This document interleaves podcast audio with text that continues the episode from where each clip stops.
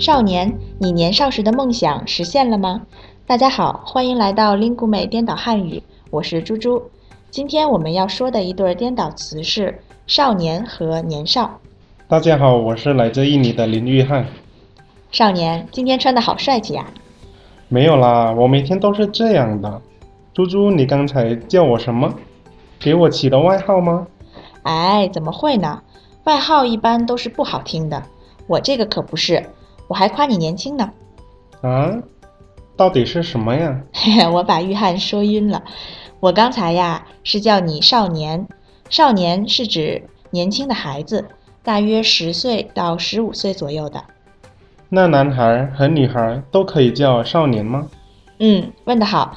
这个词啊，古代的时候确实是用来指男孩子的，但是现在男孩、女孩应该都可以。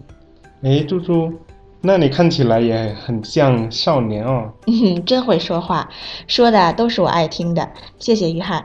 其实“少年”这个词啊，现在很多人都用它来称呼别人，因为听起来比较有趣。哦，明白了。那少年，我们接下来要说什么呢？年少吗？呀，厉害呀！你怎么知道我要说这个词？我猜的啊。少年这个词颠倒过来就是年少了。嗯，约翰，我们真是越来越有默契了。看来你知道“年少”这个词，来给大家解释解释吧。好啊，年少就是年轻的意思。对，很好。造个句子呢？我年少的时候的梦想是当一个科学家。嗯，很好。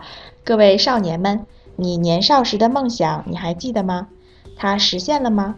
今天我和玉汉给大家介绍了“少年”和“年少”这一组颠倒词，你现在能分清了吗？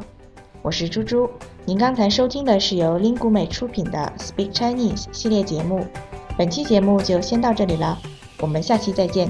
再见。